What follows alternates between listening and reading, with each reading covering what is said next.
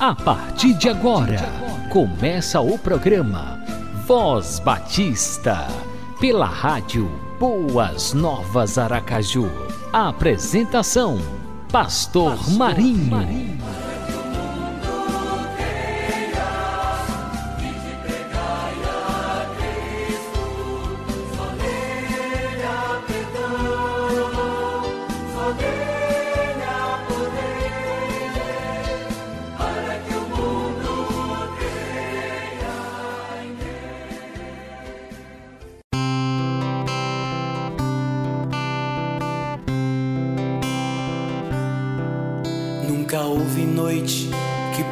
Impedir o nascer do sol e a esperança. E não há problema que possa impedir as mãos de Jesus para me ajudar. Nunca houve noite que pudesse impedir o nascer do sol e a esperança. E não há problema que possa impedir as mãos de Jesus para me ajudar.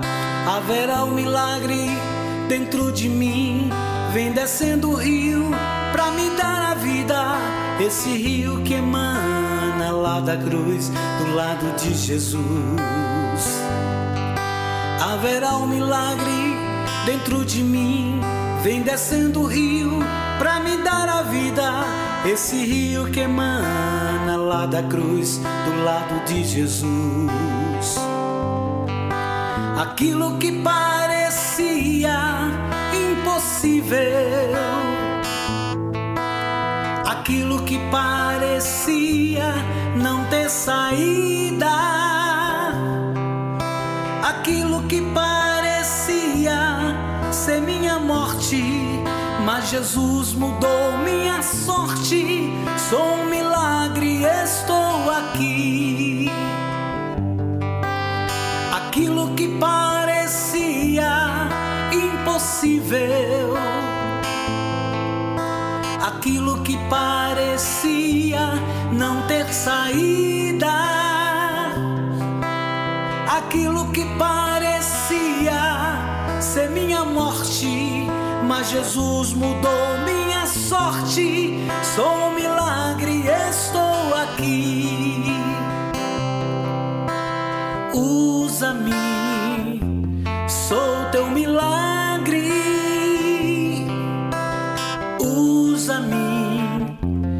quero te servir.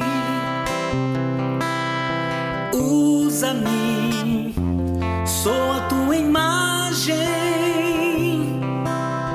Usa-me, ó filho de Davi. Aquilo que parecia impossível aquilo que parecia não ter saída, aquilo que parecia ser minha morte, mas Jesus mudou minha sorte. Sou um milagre, estou aqui.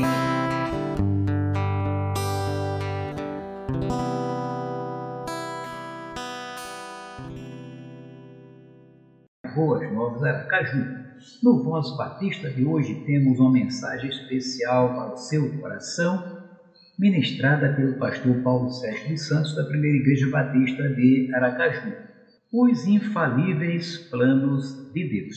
Abra o seu coração e receba esta mensagem. Graça e paz em Cristo Jesus, irmãos. No livro de Jó, no capítulo 42, Jó 42, nós vamos fazer a leitura desse texto, Jó 42, a partir do versículo 1. Jó 42, 1 e 2. Infalíveis planos de Deus. O texto diz assim: Então Jó respondeu ao Senhor: Sei que podes fazer todas as coisas. Nenhum dos teus planos pode ser frustrado. Amém? Os infalíveis planos de Deus, meus irmãos. Se você notar o livro de Jó, nos quatro capítulos anteriores ao capítulo 42, Jó vai fazer uma série de perguntas, vários questionamentos, os capítulos anteriores, lá antes dos capítulos anteriores ao capítulo 42, e ele vai tentar encontrar uma resposta para aquela dor, para aquele sofrimento. E nos quatro capítulos anteriores ao 42, Deus vai responder a Jó e faz desta forma trazendo a memória de Jó ou a coração de Jó, melhor dizendo, o poder que ele teve em criar criar universo, criar fauna e flora e todo um falar de Deus nesses capítulos, capítulo 38, capítulo 39, 40 e 41. Deus vai falando e vai mostrando a Jó o seu poder, a sua soberania. E no capítulo 42, Jó então, como que encantado e envergonhado, segundo alguns comentaristas bíblicos, ele agora vai responder ao Senhor.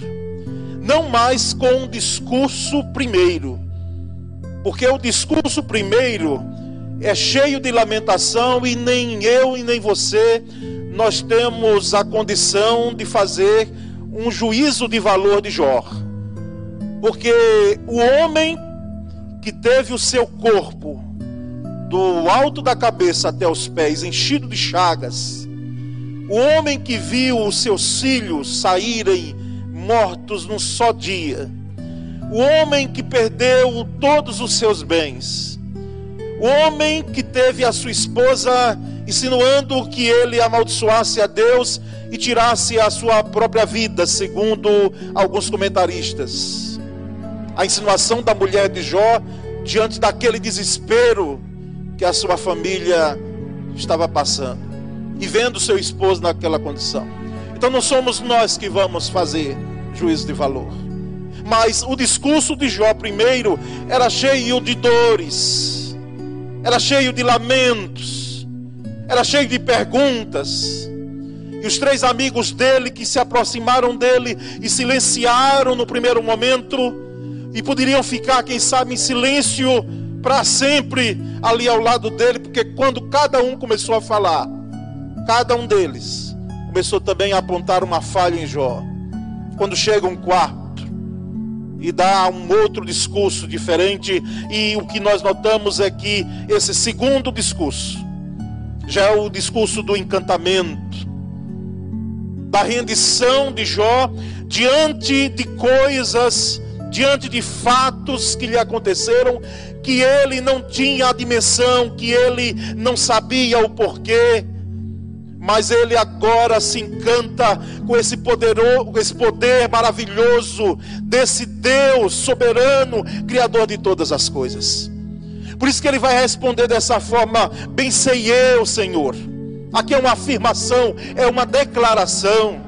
Bem sei eu que tudo podes e que nenhum dos teus planos pode ser frustrado. Nenhum.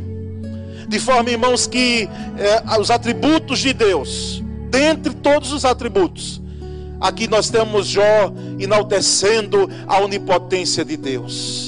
Pensei eu, Senhor, que tudo podes, o Senhor é onipotente, pode todas as coisas. E nós louvamos a Deus porque os planos de Deus, os planos de Deus são infalíveis, porque Deus é infalível. Há quem diga que algum líder religioso pode ser infalível mas isso não existe dentro do aspecto humano, porque foi ser humano, existe a falibilidade dentro dele. Fale ele de onde for, mas o nosso Deus Todo-Poderoso, Senhor de todas as coisas, é infalível, jamais falhou, não falha e não falhará, porque Ele tem planos infalíveis. E nos chama a atenção no primeiro aspecto que os infalíveis planos de Deus não podem ser impedidos, como disse Jó. E em Isaías, o profeta Isaías, no capítulo 43, no versículo 13, ele levanta a sua voz e ele diz: Ainda antes que houvesse dia, eu sou, diz o Senhor. Ninguém há que possa escapar das minhas mãos. Agindo eu, quem impedirá?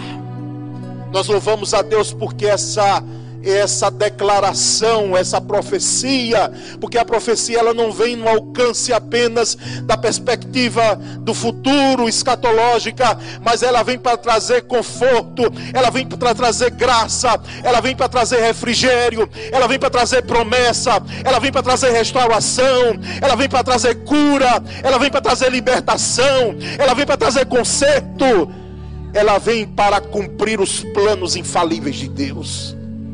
Agindo eu, quem impedirá? São planejados por um Deus eterno, ainda antes que houvesse dia. A ideia aqui, irmãos, é que esse Deus, Criador, inclusive do Sol e de todos os astros, de todo espaço sideral, com seu poder e com a sua graça, esse Sol e esse dia aqui, metaforicamente, que dá faz com que a rota, através de sua rotação, nasçam dias e aconteçam as noites dentro do universo. Esse Deus está além de tudo isso, porque Ele não está dependendo do dia e da noite, porque Ele é Criador do dia e da noite, Ele é Senhor do universo e Ele existe, Ele é. Por isso que Ele disse: ainda antes que houvesse dia ainda, ainda antes que um sol pudesse despontar no horizonte, ainda que um sol pudesse declinar, eu sou, agindo eu, o eu sou, quem impedirá? São planejados por um Deus onipresente, um Deus que está em todos os locais. Por isso que ninguém pode escapar de suas mãos poderosas. Ninguém pode escapar de minhas mãos, diz ele porque eu sou onipresente e todo-poderoso. Por isso que o salmista no Salmo 139, naquele texto maravilhoso, lindo, esplendoroso, além de poesia, ali é uma verdade do poder soberano de Deus.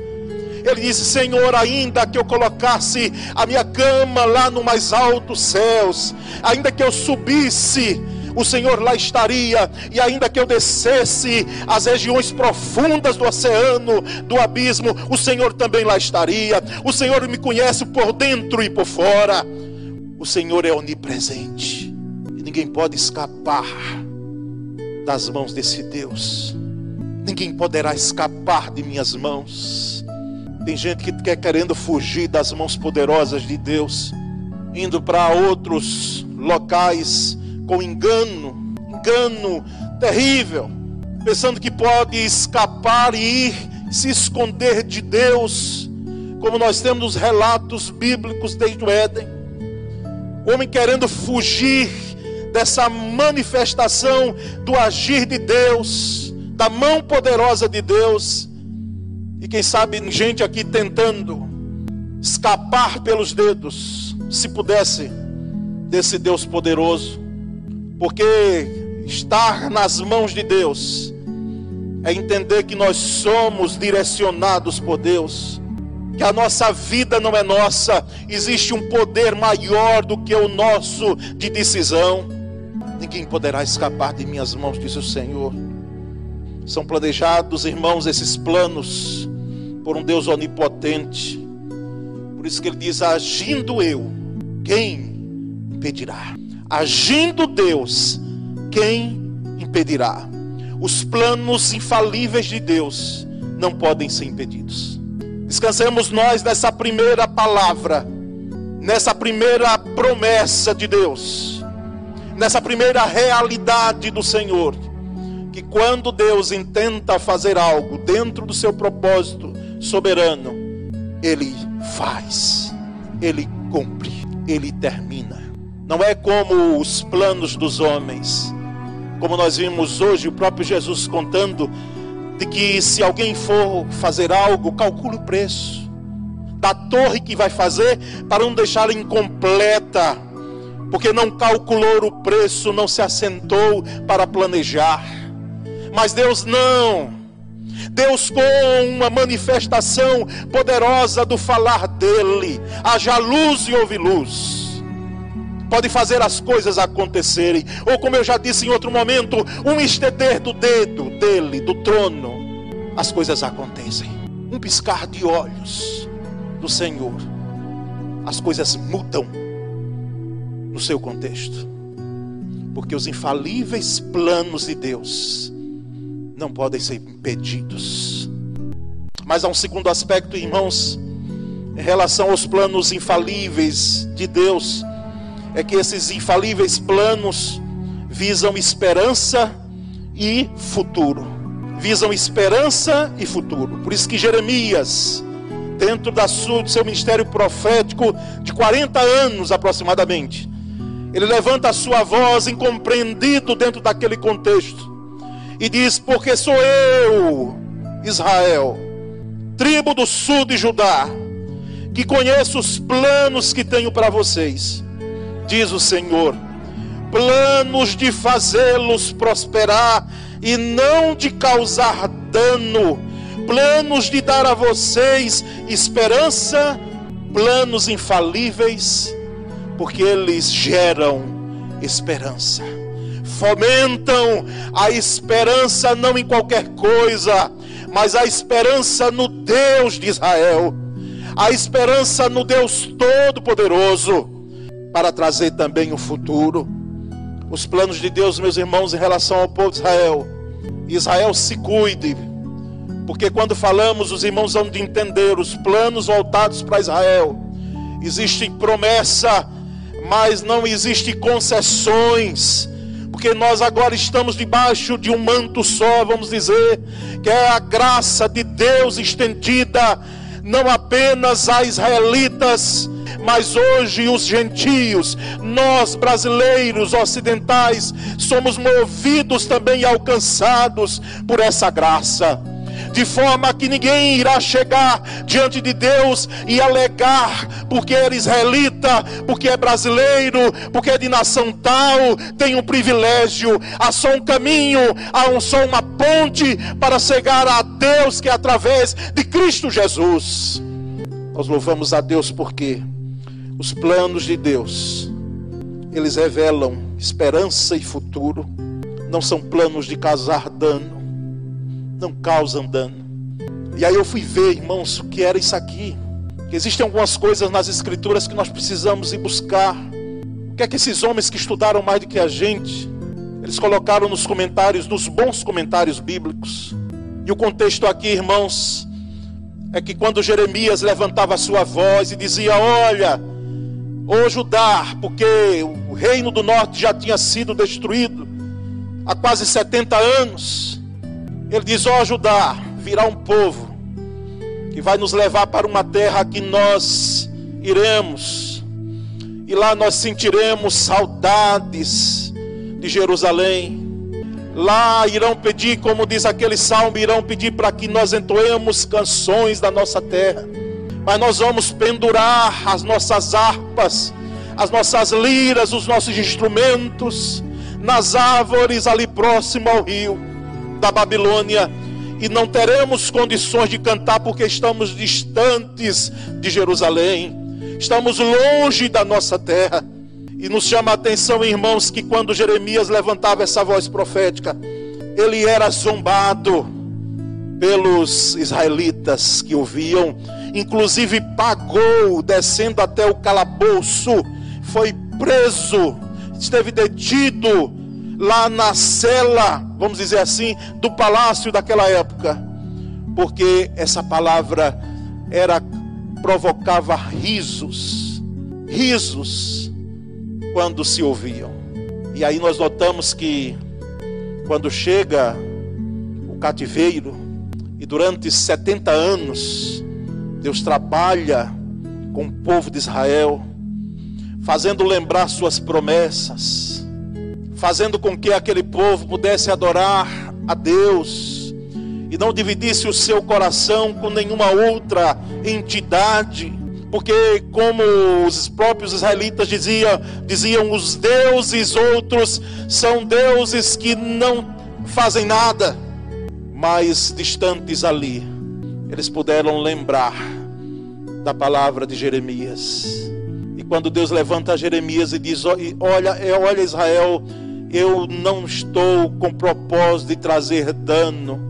Eu não estou com propósito de trazer algo que machuque tanto vocês a ponto de lhes tirar a esperança e o futuro mas é preciso esse tratamento, esse refinamento, esse passar pela prensa, esse cumprir do meu propósito de soberania, para que vocês entendam que coisa séria é lidar comigo.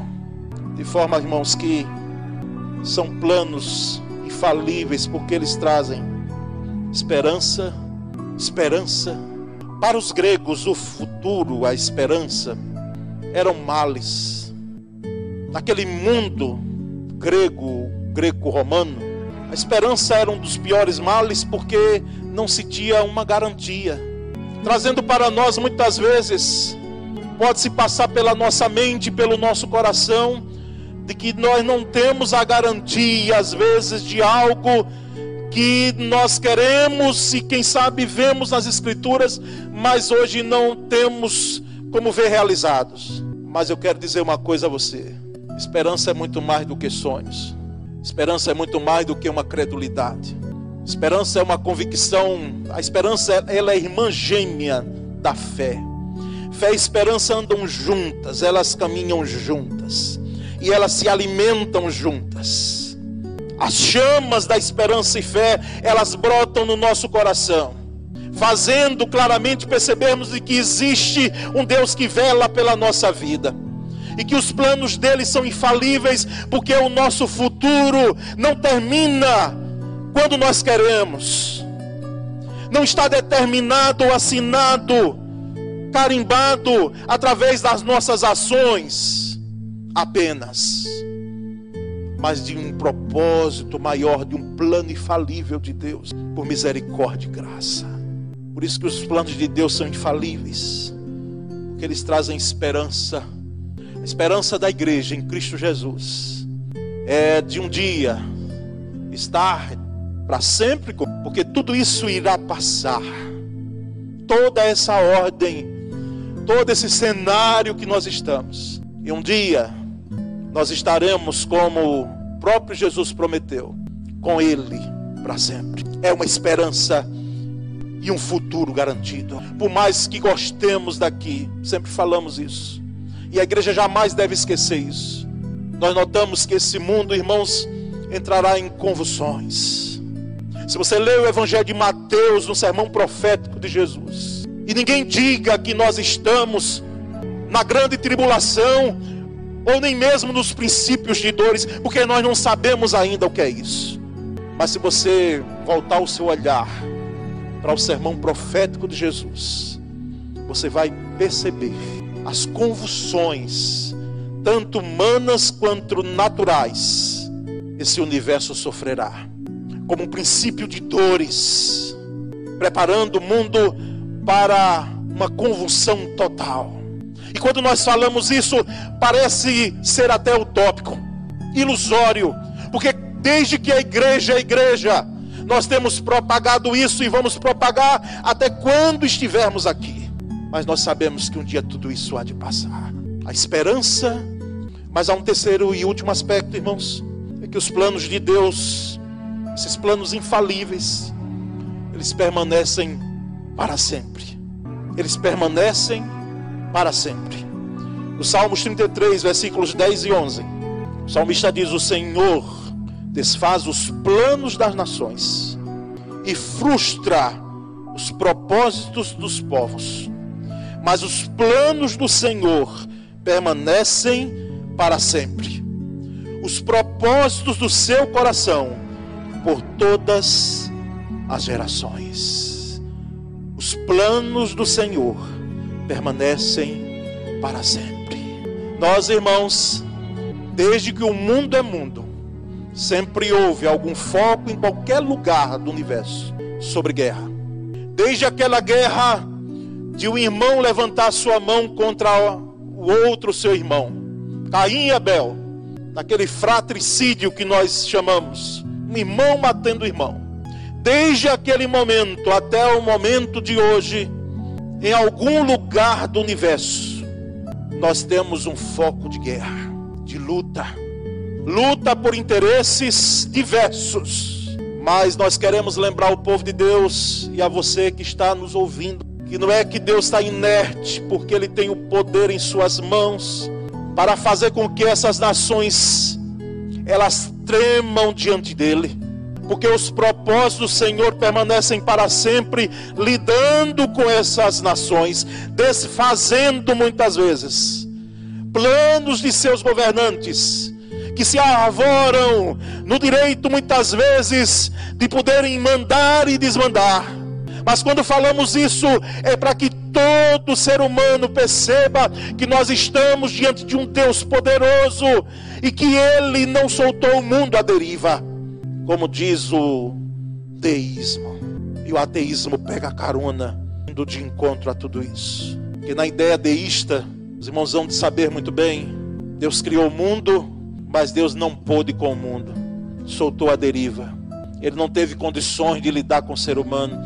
A ideia do deísmo, totalmente avessa ao teísmo, com T, é de que aquela queda lá no Éden, Aquele pecado frustrou totalmente os planos de Deus. E por isso Deus fracassou justamente naquele momento. E por isso abandonou o mundo. É mais ou menos essa a ideia da coisa. E nós estamos à deriva, sem governo. Nós estamos aqui sem freio, totalmente sem comando. Mas a ideia, meus queridos, não é essa. Porque Deus desfaz os planos das nações frustra os propósitos dos povos, mas os planos dele permanecem para sempre. Quando eu digo isso, quero lembrar a vocês que desde o Éden, ele deu uma promessa à humanidade: eis que da semente da mulher nascerá um que esmagará a cabeça da serpente. E diante daquela vestimenta de Adão e Eva naquele primeiro momento, era um símbolo, como nós sabemos muito bem, estudantes de EBD que leem Bíblia, era um prenúncio do Cordeiro de Deus imaculado que viria e de uma vez por todas iria até a cruz para cumprir os propósitos de Deus antes mesmo da fundação do mundo. Por isso que Deus não foi pego de surpresa como alguém quer advogar. Ele é Senhor de todas as coisas, onisciente, sabe o que pensamos, sabe como agimos. E Ele, quando quer, faz as suas intervenções. Os planos do Senhor permanecem para sempre. Não são volúveis. Não são volúveis. Por isso que eu preciso lembrar a você que Deus, quando decidiu nos amar, e demonstrou isso claramente através de Cristo Jesus, Ele não fica titubeando como muitas vezes nós gostamos das pessoas, se elas são agradáveis a nós ou não. Não é assim? Nós seres humanos se não mexer muito comigo, eu gosto de você. Ele abraço, ele dou os mimos necessários. Você é meu amigo, meu irmão. Mas se houver uma frustração e uma decepção, tudo isso rola abaixo. Mas o nosso Deus não. Quando ele decidiu, dentro do seu propósito, nos amar, ele nos, não nos ama menos por causa de nós. O seu amor é estável, o seu amor permanece. Mas lembro também que a sua justiça permanece, que a sua santidade permanece, que a sua onipotência permanece, que a sua onisciência permanece, que os demais atributos do Senhor permanecem, para que também alguém não abuse da misericórdia de Deus e da graça de Deus. Chega de pecar, meu irmão. Chega de abusar muitas vezes ano após ano. É como disse Spurgeon nesse editorial aí que nós colocamos da pregação dele, do Tabernáculo de Londres. Ainda esse ano, será que repetiremos os mesmos pecados? Ainda esse ano, será que ainda levaremos a misericórdia desse Deus que nos dá mais um ano? para que possamos ficar na vinha em vão. Os planos de Deus permanecem para sempre. Considerações finais em relação a essa palavra, irmãos. Os planos de Deus prevalecerão acima dos desmandos dos homens das nações. Os planos de Deus prevalecerão. É como disse, diz o livro de Provérbios. O propósito que prevalece é o propósito de Deus. É o propósito do Senhor. Os planos de Deus prevalecem muitas vezes a qualquer poder humano, porque são propósitos e são planos que vão de forma superior a esses planos que nós notamos muitas vezes dos interesses das nações. E ninguém entende essa mensagem como algo que está ocorrendo agora, tá certo? É bom que se frise isso, porque eu não uso o púlpito para poder trazer algo levado a uma política partidária ou coisa parecida. Mas isso aqui já é realidade de um Deus poderoso que deixa claro a todas as nações, a mim, a você, a líderes religiosos, pastores, a crentes dos diversos segmentos, de que o propósito dele, os planos dele, são os planos que prevalecem. Segundo as rédeas de nossa história, estão nas mãos de Deus e não nas mãos dos governantes mundiais, nas mãos dos homens. As rédeas da história estão nas mãos de Deus. As rédeas da nossa vida estão nas mãos de Deus. É Ele quem governa, é Ele quem dirige. Terceiro e último, Deus não faz planos para ficarem no papel. Não, não. Talvez você e eu fizemos alguns planos que eles não saíram da gaveta. Porque nós fizemos no papel, depois olhamos, até quem sabe começamos, mas depois engavetamos e não saiu do papel, não saiu do planejamento, não foi executado, né, Cláudio? Na sua área. Não houve o plano de ação e a execução. Mas Deus não deixa os planos dele. Não, ele executa de maneira poderosa, segundo o bem-querer de Sua soberania, de Sua vontade. Um por um, eles são cumpridos. Os planos de Deus não ficam no papel. Deus tem planos para a sua vida, para a minha vida. Isso é confortante saber isso. Já disse aqui em outro momento e repito: no planeta, até que se prove vida em outro, num planeta cheio de gente, como nós vivemos, Deus me conhece pelo nome. Deus sabe o que eu penso no meu travesseiro lá. Deus me vê. Mas mais do que isso, Deus tem planos para a minha vida e para a sua vida. E esses planos nós não temos o direito nenhum de deixar fazer com que eles sejam impedidos, porque até nós não temos essa condição. E os planos de Deus é que você seja resgatado em Cristo Jesus. Por isso que celebramos ceia do Senhor, porque pão e vinho apontam para a cruz do Calvário. Quando Deus, antes mesmo, como disse antes da fundação do mundo, planejou, planejou que Jesus viesse, sendo Deus, se revestisse de humanidade, para poder trazer redenção. Redenção.